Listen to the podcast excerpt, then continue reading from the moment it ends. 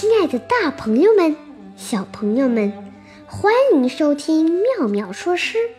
我是小主播妙妙。壮阔雄伟的敕勒川，绵延着无边无际的青草绿，依偎着塞外连绵起伏的阴山，牛羊自由自在地在草地上吃草。悠闲的牧人躺在草丛中瞭望苍穹，草原是那么宁静与美丽。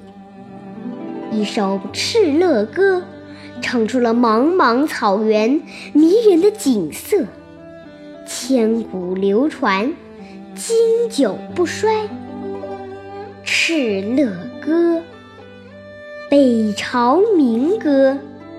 敕勒川，阴山下，天似穹庐，笼盖四野。天苍苍，野茫茫，风吹草低见牛羊。这首敕勒人唱的民歌，是由鲜卑语译成汉语的。敕勒。是古代中国北部的少数民族部落，游牧生活在富饶的漠南地区。敕勒川，阴山下。诗歌开门见山，交代了敕勒川位于高耸云霄的阴山脚下，将草原的背景衬托得十分雄伟。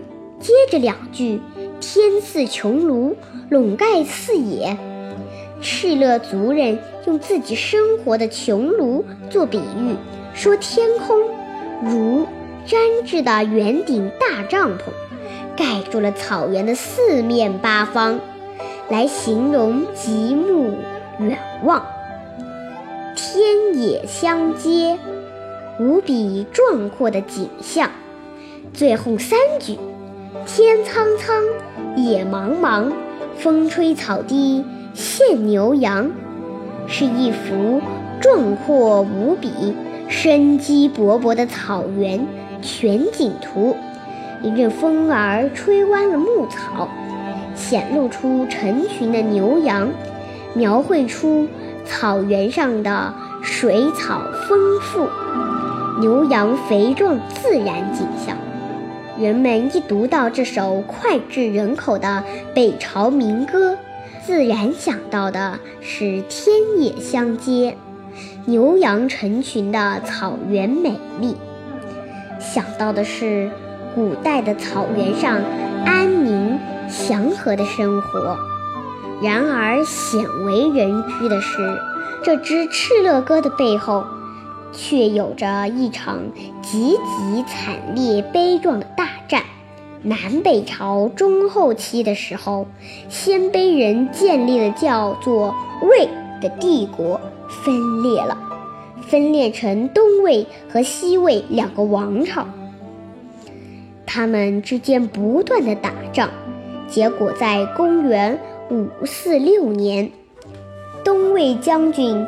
高欢率领大军去攻打西魏的军事重镇玉璧镇，结果出师不利，损失惨重。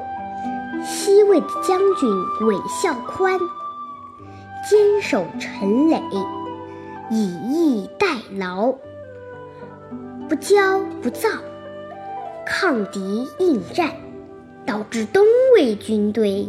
久战不胜，军士们死伤惨重，军心涣散，流言四起。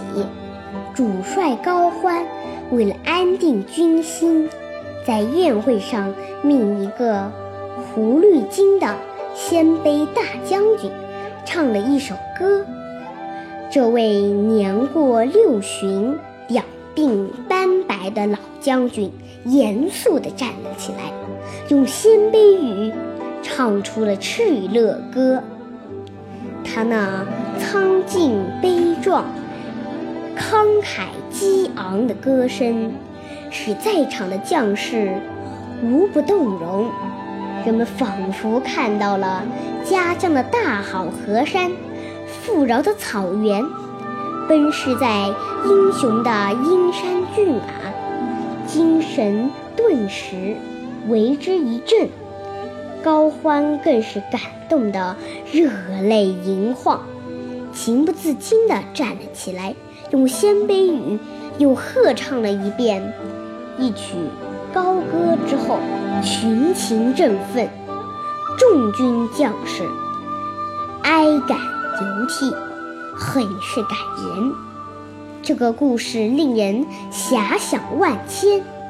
敕勒歌的歌声该是多么雄壮豪放，草原的壮美该是多么令人神往。今天的节目到此结束。欢迎大家下次收听，再见。